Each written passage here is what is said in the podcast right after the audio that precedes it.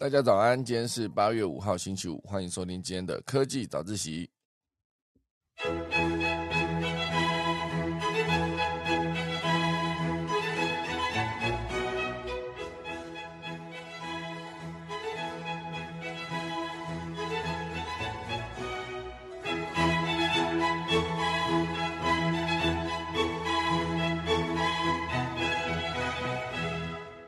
好的，今天科技早自习要跟大家分享几则消息。第一大段呢，会跟大家聊到就是亚马逊的广告营收逆风起飞，哈营收成长超车了 Google 跟 Facebook。好，所以现阶段呢，它的独特的电商生态系统，让它的广告业绩逆势成长了百分之十八，好，超越了 Google 跟 Facebook。哦，现阶段呢，你的广告营收的成长呢，如果能够超越 Facebook 跟 Google。严格上说起来，应该已经可以称霸了哈，所以非常的厉害。整个它的增长率是百分之十八哦，呃，赢过第二名的 Snap 啊，百分之十三哈，以及 Google 的百分之十二哦，Pinterest 是百分之九哦，脸书甚至还是负成长。等下来跟大家分享。第二大段呢，会跟大家聊到就是 Metaverse 退烧了吗？因为这边写的虽然是听的放弃虚拟约会计划，不过他们原本的希望就是可以在 Metaverse 上面啊，就在元宇宙里面有一个虚拟的约会计划，就比他在手机上面的平面更立体哦。大家有没有兴趣？等下第三大段呢，会跟大家聊到就是未来西子湾有可能会变成一片氢气海嘛？这是中山大学最新的研究发现，可以稳定分解海水转换成氢气哦。那钟声过，开始今天的科技早起喽。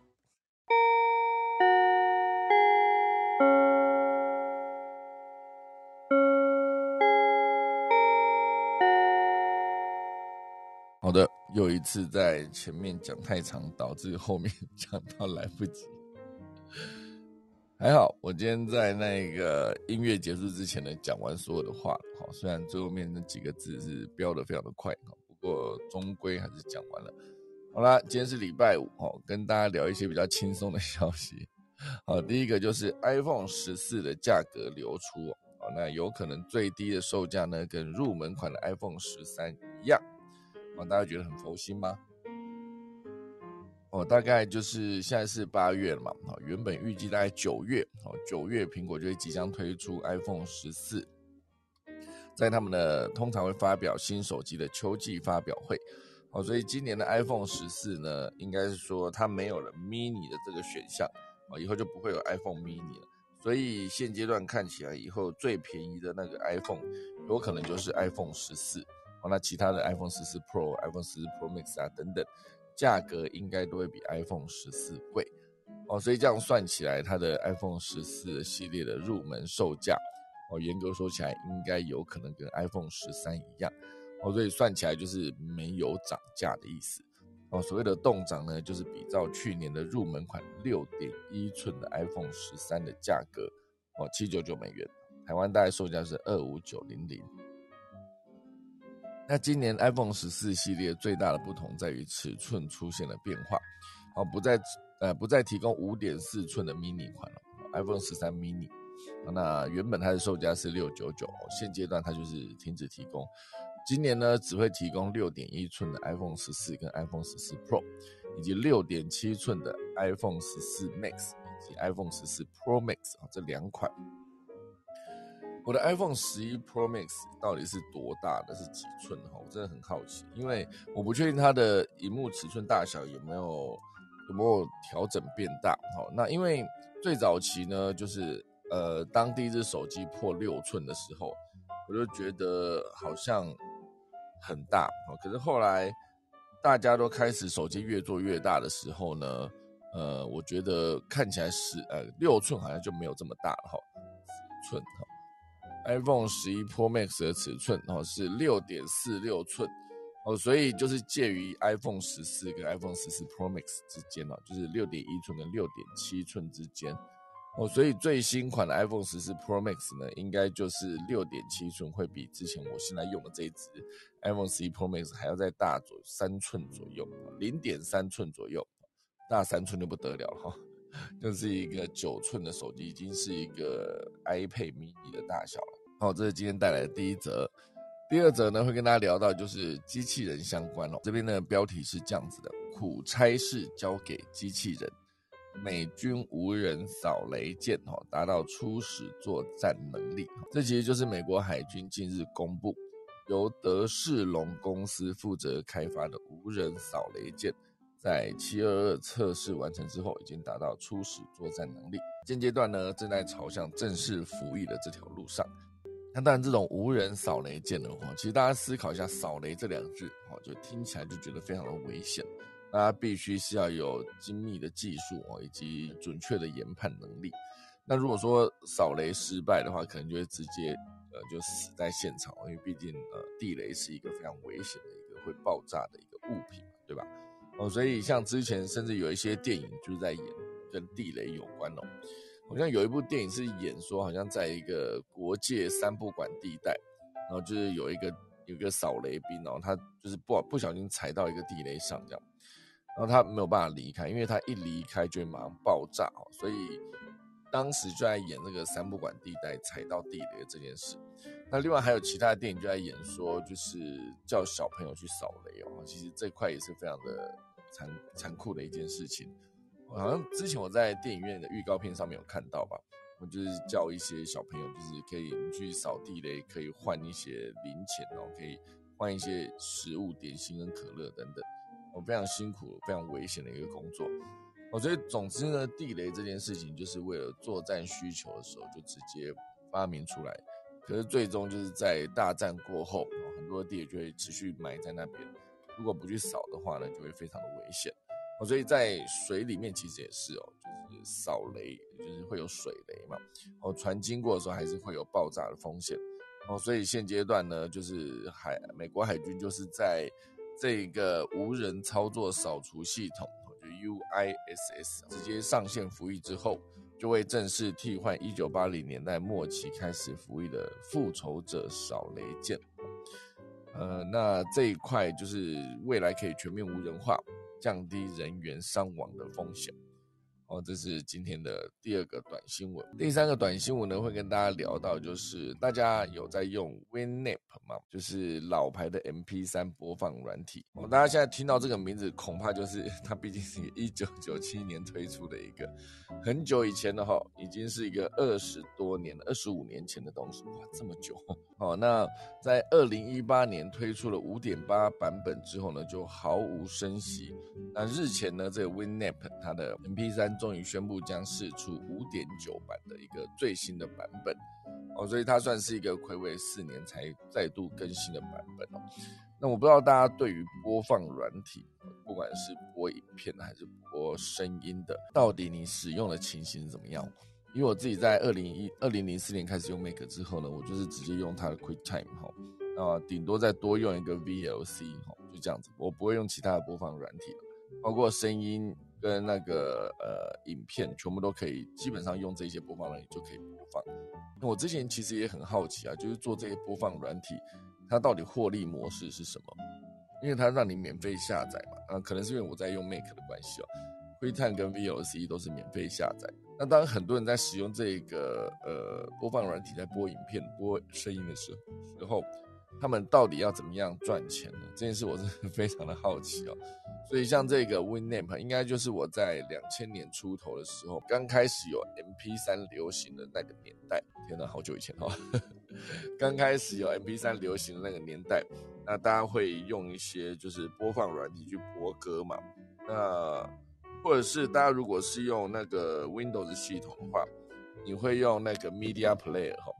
我现在看到那个 V Media Player 的那个播放界面，我还是觉得非常的有点过时的感觉，因为毕竟它的那一个播放键已经是就不是一个扁平化的设计。大家知道，在 iPhone 七出来的时候，那时候好像差不多也搭配了 iOS 七，从第一次由那个很多的 APP 设计都会从立体化转成扁平化的那个年代。很多的播放嘛，包括你播放软体，它其实也都是一个，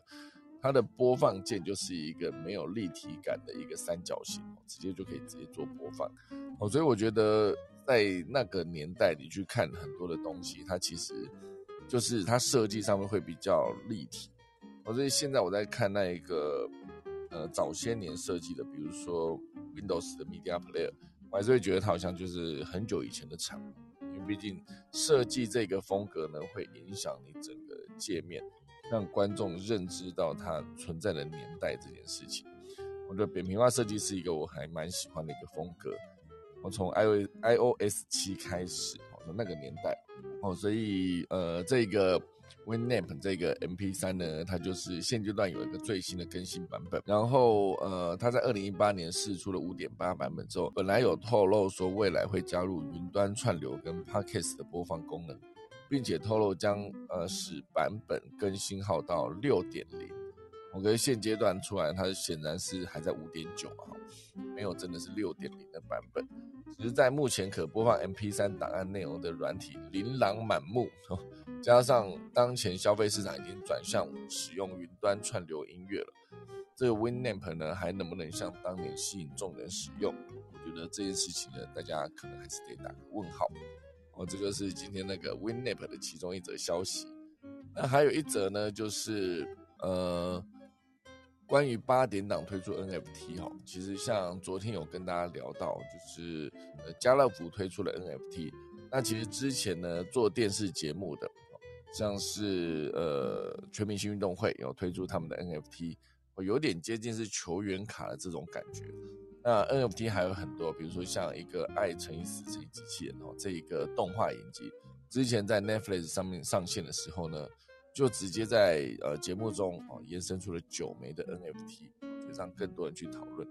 哦，所以我觉得很多的作品呢，不管是动漫还是像我们之前的作品，像《华灯初上》《茶金》哦，都纷纷推出自己的 NFT。那这些 NFT 除了将戏剧本身 IP 化，也希望可以透过 NFT 呢，吸引对科技产品有高度兴趣的新世代观众。所以总之呢，就是可以变成一个。吸引更多年轻观众的一个做法哦，所以像包括九天民俗记忆团哦，来自台中大雅，我不知道大家有没有印象，十年前有一部国片叫做《正头》，好吧，《正头》这部电影，那那时候我在看的时候，我就觉得哇，他们这样子，呃，在那个就像我前阵子也看到悠人神鼓一样，打鼓这件事情，它真的是一个很震撼人心的一个表演。哦，它的概念会有点接近是那个爱尔兰火焰之舞哈，麦克弗莱迪，大家不知道有没有印象？就是他在跳那一个呃踢踏舞，然后是很整齐的一排人，然后就是之前那个，我现在讲可能真是有点久，孙燕姿的《绿光》好那一首歌里面就有这个踢踏舞的表演，他自己也下去跳了一段哦，呃后面有一整排的表演嘛。我所以每次看这个呃，在打鼓或者像那个踢踏舞那个，其实总觉得最后就是在等他 ending 的那一卡哈，因为总觉得这种 ending 的卡就是棒棒，然后就可以直接放一个 那个烟火，感觉就很嗨，有没有？可是好像也不可能从头到尾都在都在等着放那个烟火，因为放多了也就不嗨了嘛哈。总之呢，现阶段很多的作品都可以在绑定 NFT，就是一种新的行销模式。只要它的成本不会太高，然后它后续的赋能有做好，我相信对很多的 NFT 的收藏家来说，应该都是蛮具有吸引力的一件事。好的，以上就是今天前面的几段小内容啦。那现在跟大家聊聊今天第一大段。亚马逊哦，它在广告业务中逆风起飞哦，营收成长超车 Google 跟 Facebook。现阶段呢，就是受到通膨跟利率调升以及市场对于经济衰退的担忧，很多的社交媒体平台啊，包括 Meta 啊，就是 Facebook 改名之后，还有 Pinterest，还有 Twitter 哦，都难逃这波景气修正的压力。现阶段呢，很多的广告，应该说像是数位广告商的营收成长率。在二零二二年的第二季，亚马逊的成长幅度打败同行，在广告收入相比同期增长十八趴，到了八十七点六亿美元非常高啊！所以我觉得，呃，现阶段大家都在思考，原本相对好像很好赚的一个数位广告这件事，现在好像没有办法再像之前一样哦，就像 Google。像是 Facebook 他们的广告持续都不断的收入下跌。当然，以这边的成长率来看，Facebook 甚至还是负一点五。脸书了哈，脸书是负一点五。现阶段整个经济衰退的同时呢，大家会去思考说，我的广告到底是要投更多还是要投更少？因为投多投少其实都算，它会有点接，它是不是已经有点接近是很多的企业在呃这个营收衰退的过程中，或是经济不景气的时候，持续投资他们的技术，比如说做研发这件事，把研发这件事情做好，感觉是不是现在这个阶段呢，就是必须要把更多的钱，比如说放在行销上，营收不好的时候。哦，你到底要加紧下广告，还是要停止下广告？这个在之前疫情期间，很多的厂商他们的收入都锐减嘛。啊，比如说你需要实体，比如说到某个餐厅或者实体的演唱会活动等等。哦，就像像这些营收减少的时候，他们第一个很多时候第一个砍的全部都是行销预算。因为毕竟还是要继续保留他们的研发这一块，所以以他们的行销这件事情，当我自己应该算是蛮有感的。在之前疫情期间，呃，很多的厂商的行销预算下降的情况下，我觉得会愿意来找呃业务业配合作的，其实都会减少。哦，就是关于这个呃广告行销这件事情。那现阶段当然因为疫情的影响啊，因为国际的通膨、物价等等，甚至现阶段呢，我们因为昨天哈，昨天呃裴洛西来呃确认访台嘛，昨天来了一天，然后后来又飞走，火速飞去南韩。哦，现阶段看起来他应该是针对这个晶片哦，到处游走，就是要谈合作等等，或者是要组成他们的 Chip Four，就是以。呃，美国、日本、韩国还有台湾啊，这四个，我就是在晶片领域上面领先的几个国家，直接让他们做成一个合作的联盟来对抗中国崛起的晶片业，芯片业他们是这样讲哦，所以像现阶段在讲这一个整个，因为佩洛西来台，所以现阶段中国报复下很多禁，就是禁止我们的水果业，直接进口水果等等。甚至像之前的鱼哦，石斑鱼也停止出口哦，就是他们停止进口我们的石斑鱼哦，所以现阶段呢，美国众议院的议长佩洛西确认访台，在八月二号晚上，也就是昨天了，回味二十五年再有美国政坛重量级人士来台，在当天哦，台湾却有超过一千四百个食品业者陆续接到通知，商品被中国暂停出口。全部暂停出口，一千四百个食品业者，大概呃，他们的食品业者讲的是晚上七点多，代理商就打电话告诉厂商说出问题了，然后厂商就上网查了工厂登记证号，才发现从有效变成暂停进口。哦，所以很多的像这个外销中国超过十年的食品业者就说，他跟另外两家代工厂一起为某个欧洲品牌制造同一支商商品来外销中国。这回这两家被禁哦，另外一家却能出货，目前是还抓不到规则哈。所以这个相似的情景呢，在二零二零年的三月就已经开始上演。先是在凤梨收成季节前禁止进口，接着是世家、莲雾、石斑鱼等等外销中国的占比占整体外销量九成的这些农产品，陆续以验出有害生物为由被禁止进入中国市场。所以现阶段呢。呃，就是对岸禁止食品进口。那除了裴洛西的这个来访之外呢，是不是还有另外一块叫做核实证明哦？就是今年四月啊，中国海关总署官网发出公告，要求销售食品到呃中国的业者都必须填写核实证明。就是核能的核，食物的食哦，来证明这一些产品没有受到核废料的污染。哦，其实它是一个行政程序。而且它的版面呢做的很小哦，让很多人其实都没有注意到。但是最后你在交书面声明的时候呢，你如果不给补件，就会被禁，一路被禁到现在。而且现阶段呢还没有宣布如何补建这个机制哦。总之它就是你就只能被禁哦，这种感觉哦。所以当然在此时哦，农产品禁止出口到对岸的时候，农民当然急得跳脚嘛。但是食品业者呢，却显得老神在在哦。第一，比如说食品业者是内销产业，而且现阶段正值食品业的旺季。啊，第三就是食品的保存期限比较长嘛。哦，现在看看第一个，食品是内销产业，很多的呃呃外销受阻的食品大厂，很多它的中国业务占比都是相对比较低的。啊，比如说泰山、寿、乖乖、等这些知名的业者，外销中国的业务占比呢，其实都不到百分之五。以味全、统一等上市企业早就在中国当地设厂制造，啊，不受这次的禁令规范，影响范围当然比较小。第二，现阶段是中原普渡，哈，是一个食品界的大事，就等于是食品业的一个年终庆的感觉，业绩有可能会直接占到全年的三成哦，因此来带动很多的股票上涨。所以现阶段呢，业绩正热，占比更低的外销事业受阻的话呢，影响更小。好，第三呢就是食品的保存期限比较长嘛，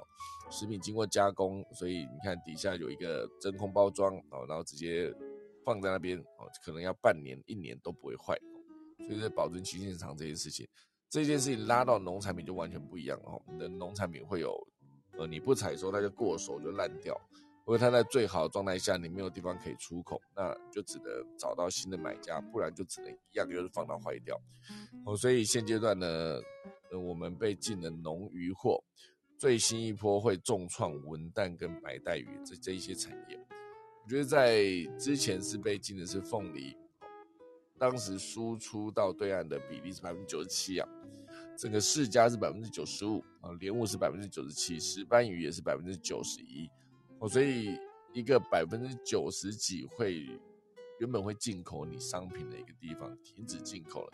当然对这几个产业是超级大的影响。而今年呢，在八月二号，佩洛西来台，当他来台湾的时候，哦，那当然部分的水产以及保健食品还有加工食品呢，全部都是影响啊出呃就是输出受到影响。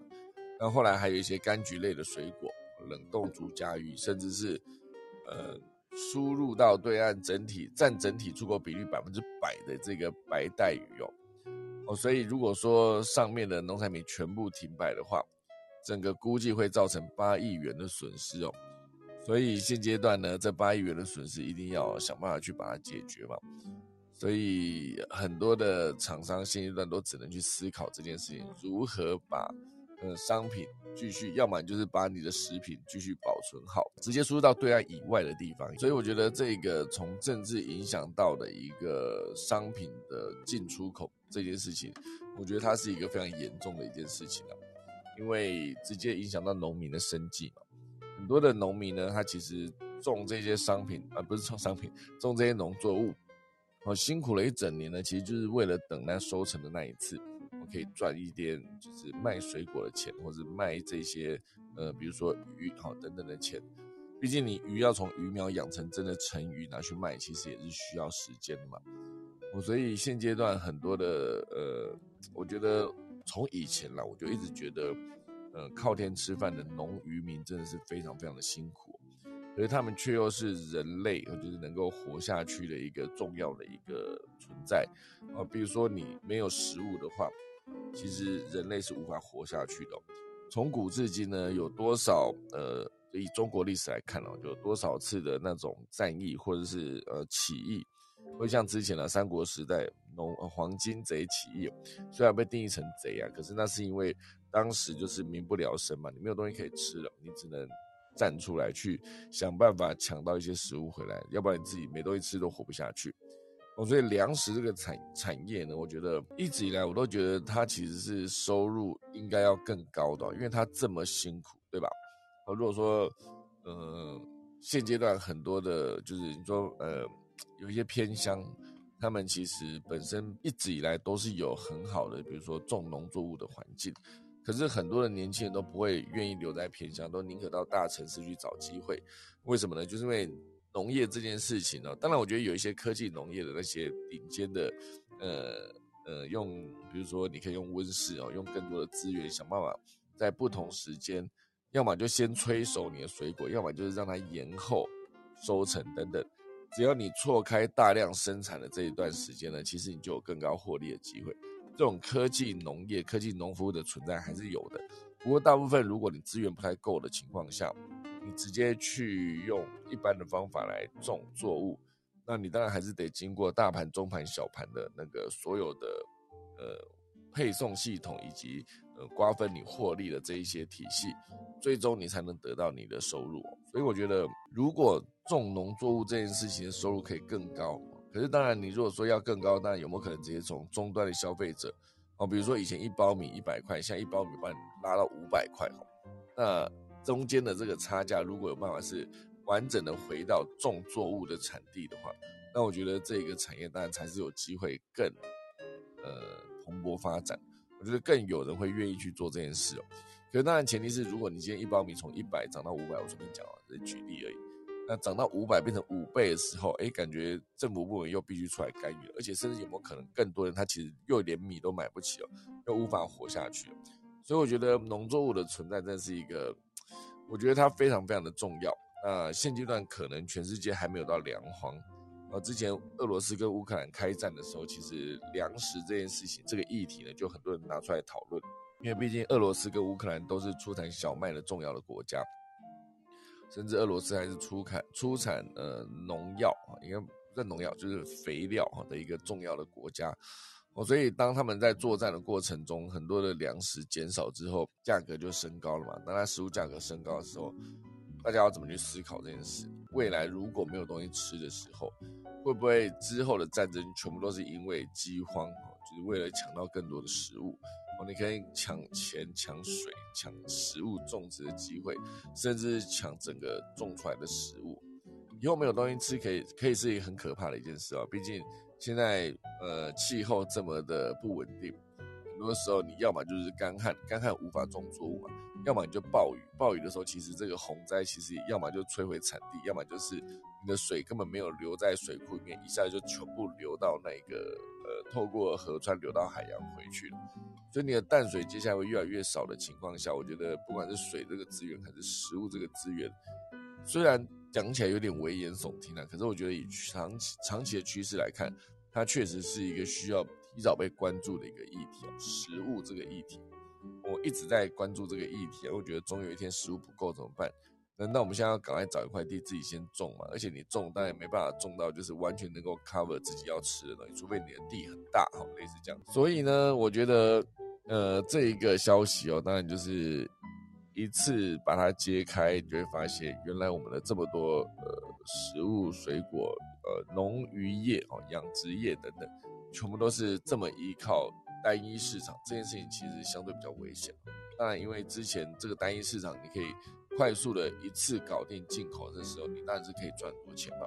那在赚了这么多年之后呢，现在就会去思考说，能不能再开发新的其他的地方，能够去买你们的农作物，不管是农业还是渔业。啊，这是我在看到这则新闻的时候，能够直接想象到的一件事情。哎，我现在突然想到一件事情，就是一样在讲到服务业。我之前吃了一间餐厅，我觉得那间餐厅真的很妙。我一进去那间餐厅的时候，我只知道它是一个呃吃烧烤韩式烧烤店。可是我从进那间店开始，我就没有看到任何的价钱写在墙壁上，写在菜单上，连菜单都没有。我拿了一份菜单来，正翻侧翻，就是它就只有正面跟背面一页而已。他会告诉你说他们有什么饮料，然后有什么肉，连配料都写上去，写的详详细细，还告诉你说怎么烤那些肉，这样整页菜单正面跟背面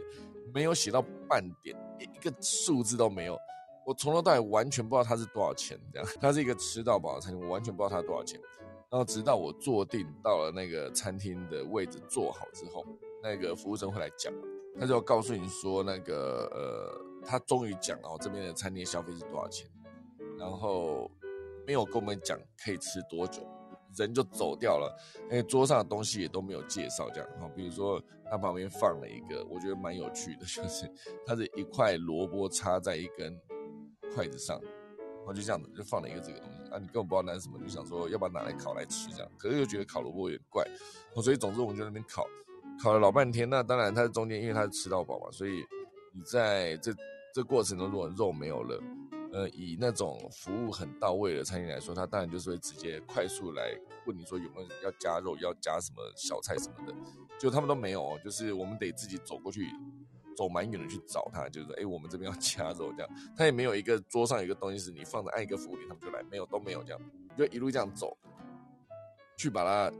叫过来，然后跟他讲说我们要加什么加什么这样，然后他有一个流动的餐车，这样那个餐车上面就是附了一些，比如说小菜要怎么补给这样，可他也很少开来我们这边，所以我们我们的那个小菜一下就没了呀，因为那个小菜可以续嘛，所以我们就一直在那边等，然后等到最后就是只能跑去请他们过来这样，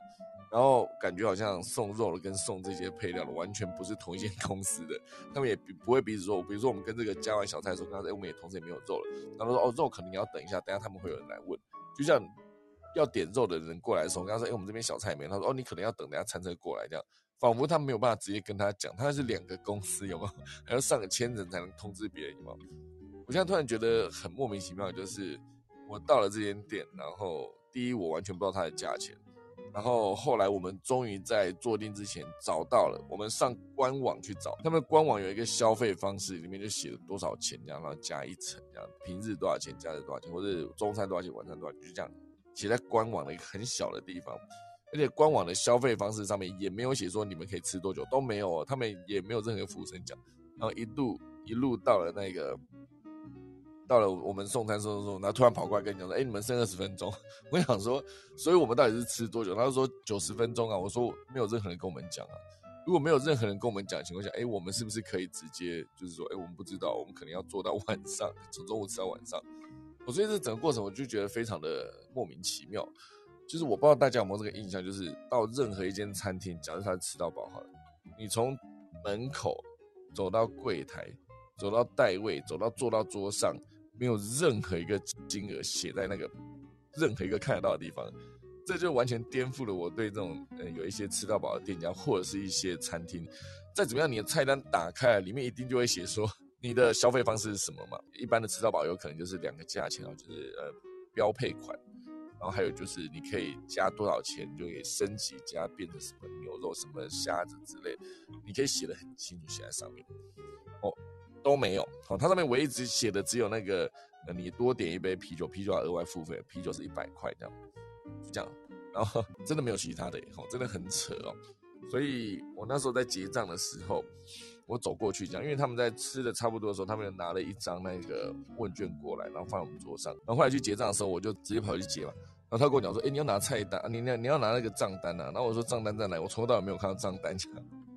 后来我才发现，哇，它藏在那个侧边一个很小的一个抽屉里面，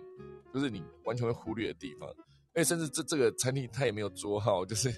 当我今天要去找那个人说我要加肉的时候，他问你哪一桌的时候，你根本讲不出来。后来才发现，一样，他藏在侧边一个非常小、非常不显眼的地方，写着我们的桌号这样。所以我觉得这整间餐厅是完全颠覆了我的一切的对于吃到饱餐厅的认知哦。就是没有价钱这件事情，大家可以接受吗？我不知道，就是没有价钱，我可以选择不吃，是不是？可是为什么要去吃呢？我也不知道。总之，我觉得那天好像觉得还蛮想吃这个烤肉，总之我就去吃了。后来在结账的时候，我就跟他讲说：“哎，我完全看不到你们上面有任何的金额。”哎，他说：“哎，我们的服务生有讲啊。”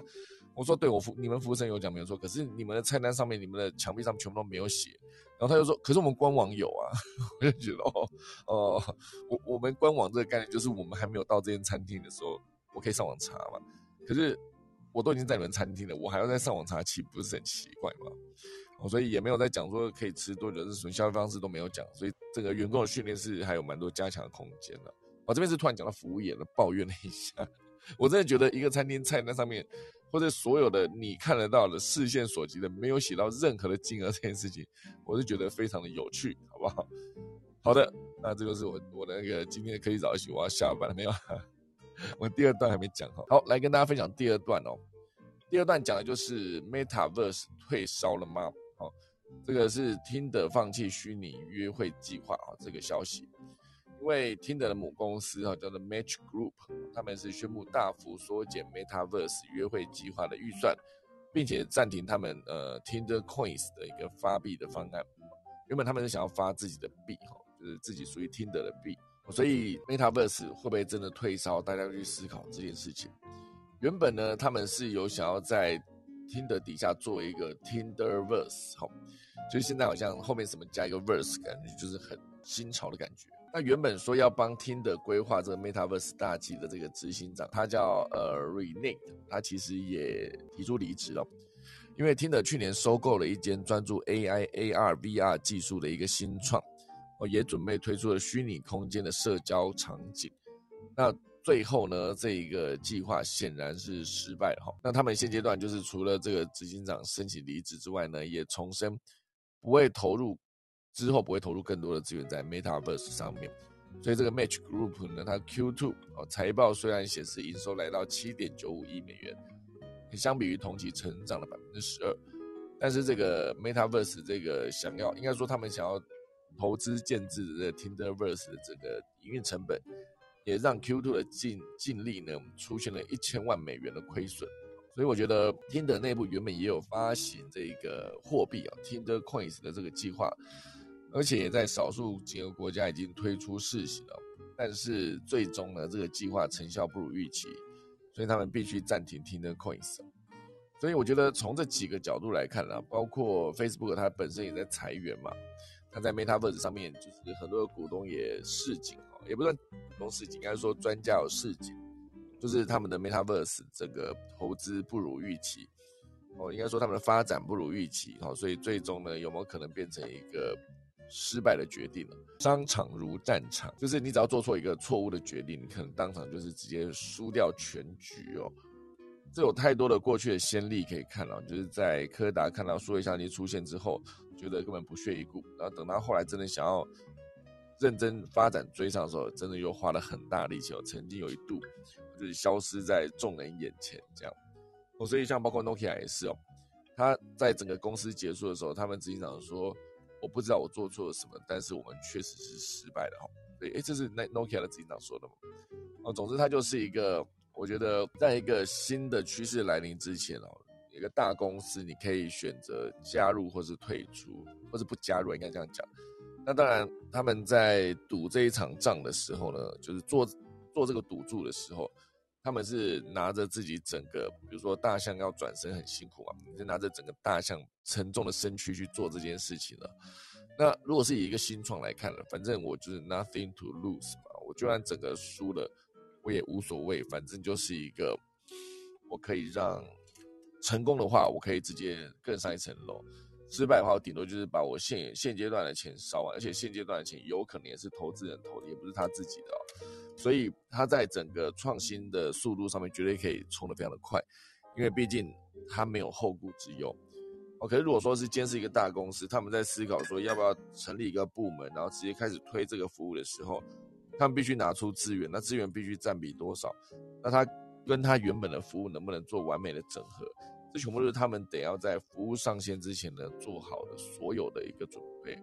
如果你没做好，那最终你可能就会得到一个失败的结果。哦，所以这个失败的结果呢，你可以思考一下，就是像听的，像放弃了虚拟约会计划。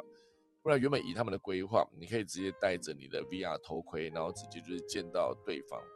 那种感觉会跟你直接在呃划照片是完全不一样的。我不知道大家对于听的了不了解啊，反正它就是一个交友软体啊，只凭照片跟一些文字说明，你可以选择喜欢就往右滑，不喜欢就往左滑。那如果是今天你把其中一个人照片往右滑，那一个人同时也帮你往右滑的时候，就可以完成一个配对。它逻辑非常的简单，就你不会看不懂。我所以我最终发现很多呃成立的东西都是因为他们的对于消费者或者使用者的教育成本很低，所以大家可以快速的上线跟适应。最终就可以直接，呃，得到非常多的用户。而像现在这个听的，或者任何的交友软体来看，他们其实都会持续有需求，因为现阶段所有人的时间变得更破碎，然后呢，工作时间越拉越长，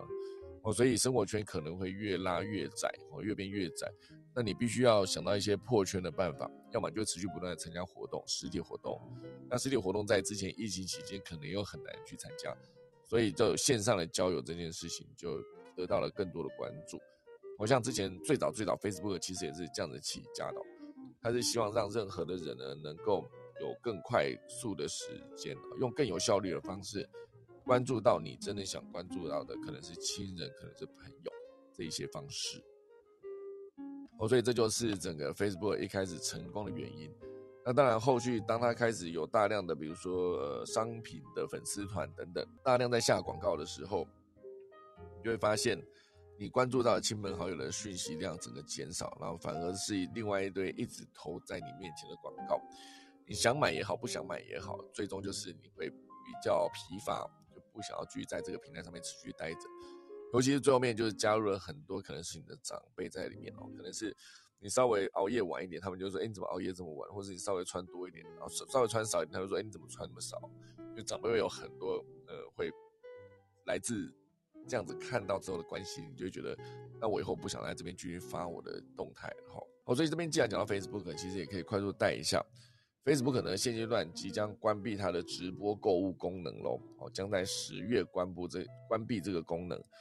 之后呢，将专注于短影音 Reels 的发展，并呼吁品牌可以借由 Reels 来销售商品。哦，其实曾经 Facebook 是有他们的购物直播购物这个功能的，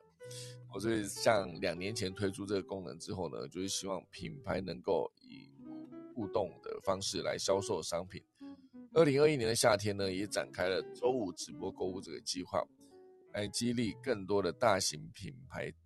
以直播哦，尝试以直播来贩售。哦，所以现阶段呢，这个呃，因为短影音崛起嘛，好像是之前的抖音到 TikTok，然后到 YouTube 也切入了 Short，然后到 Facebook 就是也直接把 IG 底下增加 Reels 的功能。我这里之前也聊过嘛，Reels 这个功能呢，虽虽然让很多用户觉得很不满，因为我现在关注到的东西呢，变成一些病毒式的影片，可能我根本不认识这个人，可是他就一直推送到我的面前，哦，类似这样子。那最终，嗯，Facebook 应该说 Meta 这个集团底下的所有的作品，哦，包括 YouTube 里面也有一个就是可以直接看影片的一个部分，然后还有 Facebook 啊，应该说还有 IG，IG 上面就是 Reels 这样。它会是一个现阶段你持续看到，因为他们要一直追赶 TikTok 的一个流量这件事。哦，像那个呃 Facebook 上面就是会有一个 Watch，这个 Watch 就是可以持续让你看到很多的短影片，就像 TikTok 这个功能。可是显然它的演算法又没有做的像 TikTok 和抖音这么好，它推给你的东西很多时候都是一些你不喜欢的东西，那这样就没有这么想要持续留在这上面的。一个一个一个拉力，好，这就是我们的第二大段，好，讲到这个 Metaverse 以及听的哦。第三大段哦，也会聊一些跟绿能相关的一些，或是像碳权等等的一个议题哦。这边聊到就是中山大学研发最新的催化剂，可以稳定分解海水，转化成氢气。哦，所以未来呢，西子湾会变成一片氢气海吗？这当然就是要特别提出的是中山大学独创的一个新型催化剂这件事。我说，如果你可以稳定电解海水产生氢气，将大幅降低氯氢的生产成本。而氯氢之前要讲氯氢，就是你必须电解水嘛，哈，你把水电解之后呢，就会产生氢气跟氧气，然后就可以拿着那个氧，哎，是氢气跟氧气，H，哦，对啊，氢气跟氧气。哦，所以有望就是提升国内能源的自给率。哦，作为高污染重工业理想的减碳原料，氯氢哦，它将在二零二二零五零年近零排碳的目标路上扮演什么样的角色呢？氯氢，大家要去思考说，如果你有更多的呃呃氯氢的话，那对于整个发电来说是不是更有帮助？尤其是现阶段呢，全球的夏天不断突破高温记录。而且这个乌俄战争呢，也显也凸显了整个欧洲在天然气等能源需求以及民生经济的两难。为了减少使用石化燃料，降低全球暖化跟环境问题，发展干净且可再生的替代能源，现阶段呢是刻不容缓。利用绿色电力，如太阳能、风力等电解水产生的氢气，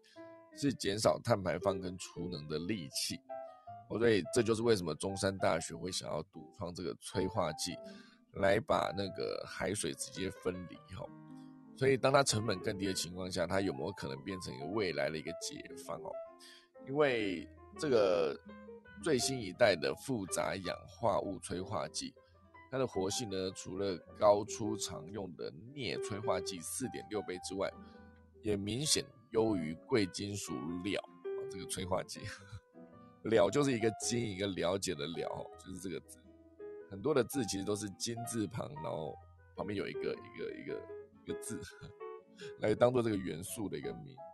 那当然，这个最新型的催化剂呢，主要主要使用的是铁跟锰哈这两个元素，就有办法让它的成本大幅降低到千分之一哦，非常厉害哦。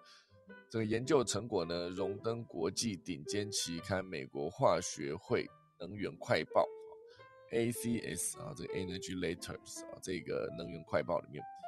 现阶段，如果你可以从海水那边琢磨的话，不光是整个西子湾是资源啊，整个人类在生活的这个地球上面百分之哎，地表百分之多少？九十吗？这很好奇啊。呃，海水占比哈，呃，现阶段哦，海水占地球水量百分之九十七点五九啊，而且是以盐水不能直接饮用。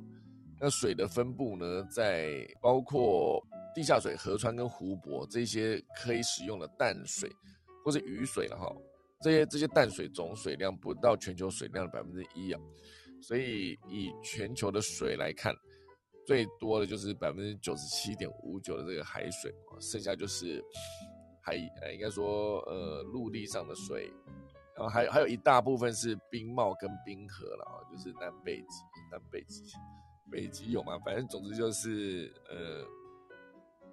很多冰层哈，就是这为什么冰层融化的话会变得这么严重？哦，所以接下来呢，所有的海水都有可能变成转换氢的这个原料。所以整个西子湾都是资源的情况下，如果能够稳定的电解海水而不受到腐蚀的话，接下来呢，我们就可以直接取用西子湾的海水，并且成功且长效的转换成氢气。就是未来如果整个西子湾都是氢气海的话，我们就可以摆脱能源依赖进口的束缚，也就避免成为区域战争下能源供应断裂的问题。如果未来所有这个技术到研发，应该说研发完整之后，然后就推广到全世界，人类可能不再需要使用石油，也不再需要使用碳啊，就是在哎碳哦煤炭了，不再需要煤燃烧煤炭来发电了，可能也不再需要核能来发电了，因为全部用这个氢气就好了哈。所以目前很多工业活动呢，急需氢气作为原料，比如说你要制造氨或者制造双氧水。或是甲醇的原原料，或者甚至是火箭的燃料哦，所以整个提炼金属的还原剂等等都需要利用氢哦，因此呢，电解水产生的氢气可作为再生能源储能解决方案之一哦，非常的酷哦，因为过去整个滤氢呢，就是生产氢气的过程，你要生产滤氢是一个很环保、不造成污染的状况下，它的成本是非常高的。而且氯氢只占全球氢气的产能不到百分之零点一，主要是生产的成本太高了，每生产呃一公斤就需要三到七点五美元，而导致使用氯氢作为主要工业原料跟燃料的来源呢，仍有很多的门槛，很高的门槛需要克服。因为之前的催化剂太贵了哈，铂、铬、一哈这些就是铂就是一个金一个白嘛，然后了就是一个金一个了，一就是一个金一个衣服的一哦，成本都太贵了。就是扼杀了大规模使用氢气的契机，所以中山大学化学系的教授陈君户表示哦，如果能让氢气的生产成本进一步降低，达到民生使用阶段，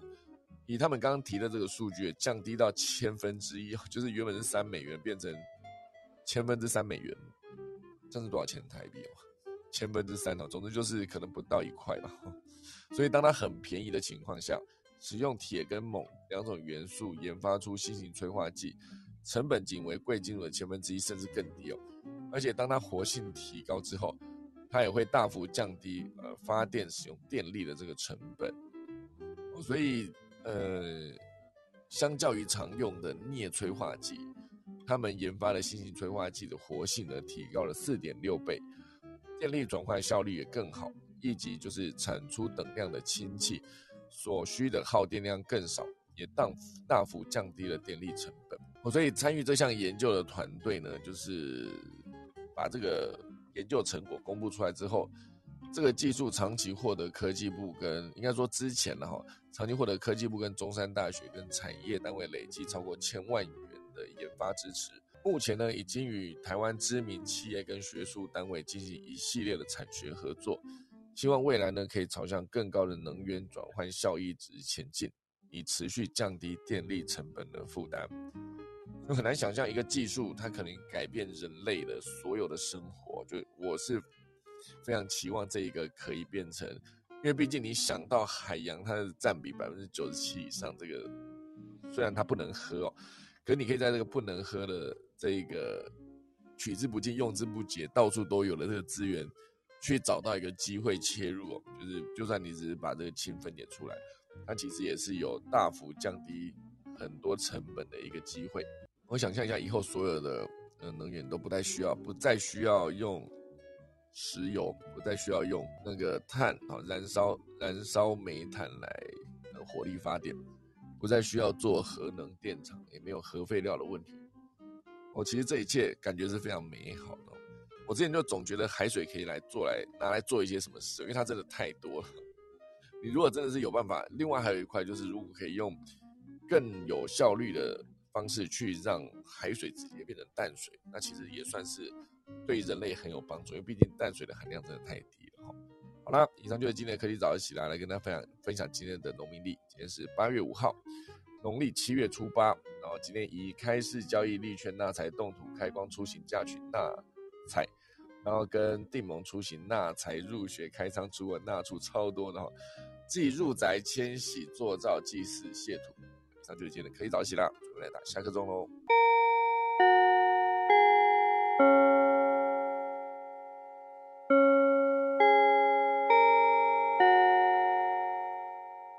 好的，今天就谢谢大家收听了。我们看现在台上郭巴比跟连考生都在线上，那我先看看郭巴比有什么要跟大家分享的吗？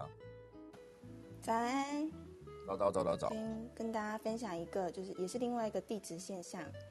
这个是关于西班牙的阿阿尔梅利亚省，然后在这里有一个叫呃叫做普尔皮的市镇，发现了最大的水晶洞。然后呃普尔皮晶洞它是在一八七三年到一九六九年期间，它其实是就是采银矿的矿区。然后最初爆破了这个区块的那个岩石矿工，就是意外让让这个水晶的洞穴露出来的时候，其实他还蛮不开心的，因为他要找的是银矿。然后这些水晶看起来很重又很硬，就是要花额外的成本处理它们，又没有钱这样。但是地质学家发现之后是非常开心的，因为皮呃普尔皮金洞它的洞穴宽大概是八公尺，然后高度深度都是两公尺，就是大概一个十平大的空间。那里面就是布满了大概零点五到一公尺高的呃透白色巨大晶柱。那这里的晶体是一种叫做透石膏的能量石，就纯度非常高，而且它的晶体内部非常的纯净。那研究团队他们采集矿内的呃矿物跟环境样本，跟晶洞外面的做比对分析之后，发现他们是推测啦，就是这个晶洞应该是在五百六十万年前地中海干涸的时候开始的时候形成的。那之后因为一种比较专业的现象叫做奥斯瓦尔的热化。这个现象就是让这些结晶的速度加快，所以在六万到两百万年前，他们就可以在在一个短期的时间内形成现在这样壮观的结晶体。而且这个晶洞在发现之后不久，就是当局就开始整修路线开放，目前就是已经有超过十万人参观，不过就是只能在呃往洞口里面欣赏这样子，因为除了跟人类互动的二氧化碳之外，湿度也会伤害这些晶体，就是让它们失去透明度。不过，如果说大家搜寻就是世界上最大的水晶洞这个标题，出现的应该是呃大部分应该会是一个墨西哥的奈卡水晶洞。可是研究人员他有特别解释哦，这两个晶洞它是不同的属性，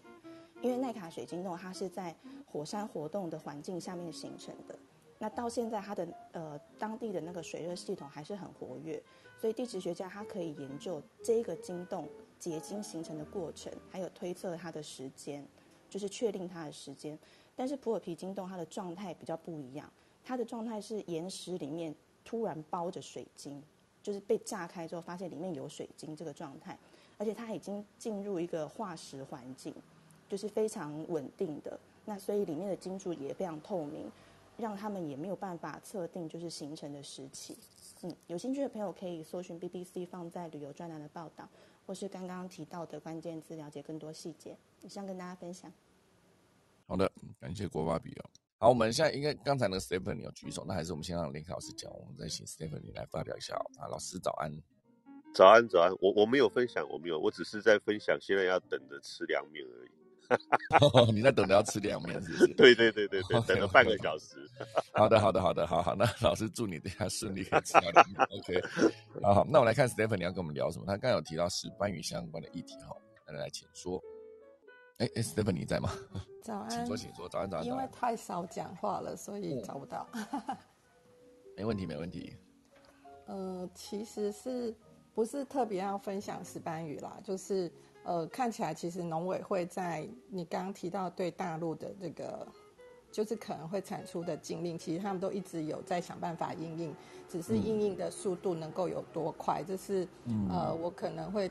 看到的一些状况。那其实我不是想要分享这件事，而是因为你刚刚一直提到那个有提到粮食危机，呃，然后提到想要到乡下有快递，类似自给自足。其实我大概是也是因为这个方向而跑到这里来。哦，实践中对不对？你正在做这件事。啊，对对对。然后其实希望，因为我没有真的是新闻题目跟大家分享。那呃，刚刚想了一下，就是想跟大家分享，就是。目前因为天灾人祸的关系，其实粮食的短缺这两三年其实是越来越严重，而不是今年突然，它其实一直一直都有这个问题。然后呃，像今年的这个极端气候，其实可以看到全球其他很多的产区对于农作物的产出其实都有很大的问题。嗯，所以我觉得未来我们的食物的成本，就是我们的生活成本，其实是一定真的会越来越高。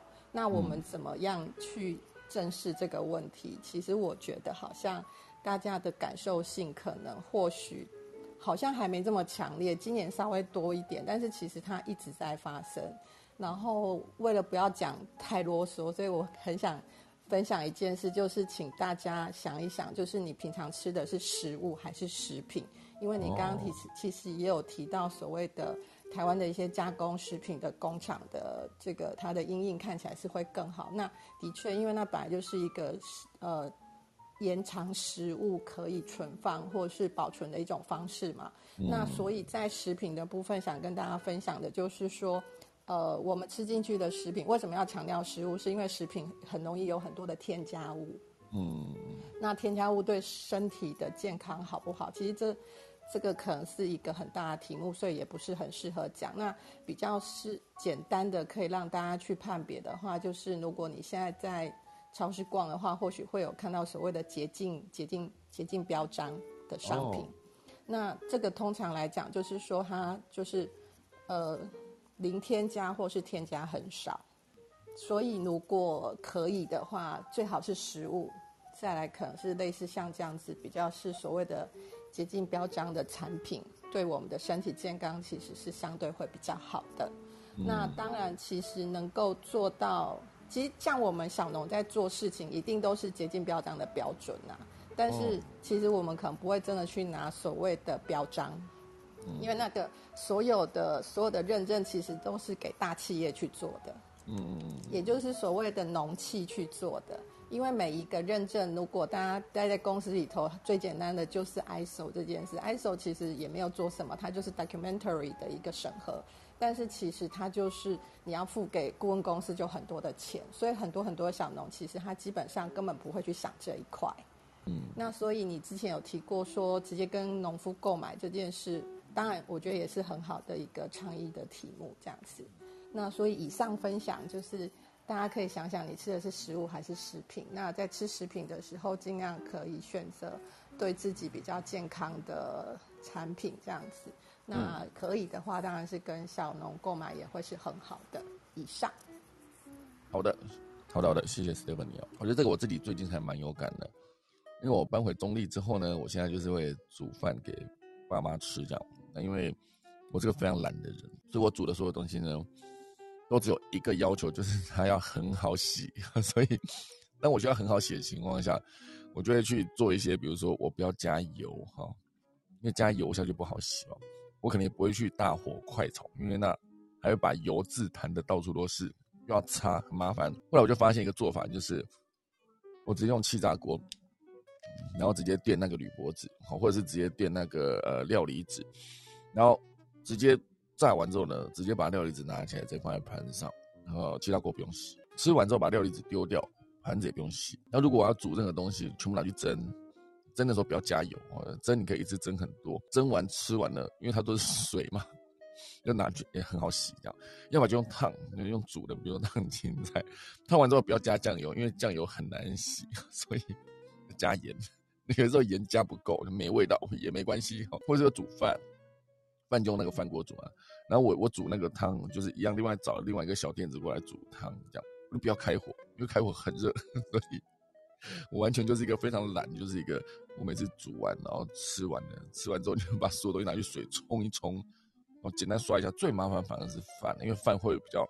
你沾到那个碗的时候，它有些地方比较干的就比较硬，这样，所以吃的全部都是 圆形食物，也不要说圆形啊，甚至连油都没有加，你看看。不好意思，我可以给一个小小的建议跟想法吗？就是你刚刚讲的，就是如果你自己煮饭的话，那我可以很想推荐你一个台湾的超级食物，其实是呃自己台湾的一个呃谷物，然后它就是只有台湾才有。然后其实一呃，但是是在部落里头才会有的，因为那是一个旱作，就是像我们的稻米，它是它是就是在它是水田嘛，就是是呃水田的另外一个东的地就叫做旱地，所以它旱地上面的就叫旱作。那这个超级食物其实是我们有中研院的学者到到国际间开会的时候，一个英国学者。反而回来告诉我们说，呃，你们台湾有一个作物其实是非常厉害的，在这样的极端气候之下，那其实它的存活跟它的营养是非常高的。那所以刚刚你讲的过程里头，很快的诊断一下，就是这样子，秀导你们家的，就是你们的食食物的来源里头的油脂会很少。嗯，那油脂很少的话，基本上其实，呃，好的油脂对人的身体健康也是很重要的。那对，然后那这个作物的名字就叫油芒，它就是那个 oil 油芒，就是芒草那个芒芒。然后所以它基本上这个作物本身是含有非常非常多的好的 omega，以及很多好的这个氨基酸。然后是也，当然也有人就会这样称呼啦。简单的 marketing 的 term 就会讲说它就是一个。呃，谷物界的鱼油之类的这样子，哦，所以可以推荐给你。如而且它其实，如果你是自己有料理的话，因为之前想要帮忙推广的时候，其实遇到最大的问题就是大家其实都不煮饭。哦，对，所以如果你自己有煮饭的话，我觉得这个食物想要推荐给你，然后刚好也跟在线上的朋友们推荐一下。那至于详细如何使用或是怎么煮，我我线下再跟你聊这样子。好好好，没问题没问题。我现在 Google 油芒，呃，就是石油的油，然后芒草的芒哈，油芒，它是一个跟饭一样的存在，是？呃，对，它这呃，你可以像想象它的长相跟感感觉比较像红梨，但是它的营养成分是比较就是不同的营养成分。那再来就是。呃，油芒这个谷物基本上它是可以像当成饭这样来吃，但是红梨的话，据呃研究报告。就是说，你一天最多就是二十二克，你吃超过二十二公克的话，基本上那个营养也不会再更增加，所以吃多了没有意义。这样子，那油芒这个食物的话，基本上它就没有这个 issue，它就是可以直接当饭吃。但是因为它的 size 很小，它就像小米啊、红梨这样子，都是小小颗的谷物，所以通常我是跟稻米一起混在一起煮食这样子。了解了解，好的，我看他去哪里买啊？我来查查看。好了，感谢我们 Stephanie 的提供。直接可以，就是我有认识部落的爸爸，他们就买。如果你有需要，再跟我说。哎，感觉可以哦。好，那我们私下联络好不好？感谢今天的那个提供这个油芒的这群旱作，我第一次听到旱作不需要水嘛，很耐旱的作物的感觉。太好了，好，那就感谢大家今天的收听啦，就先准备来打下课钟喽。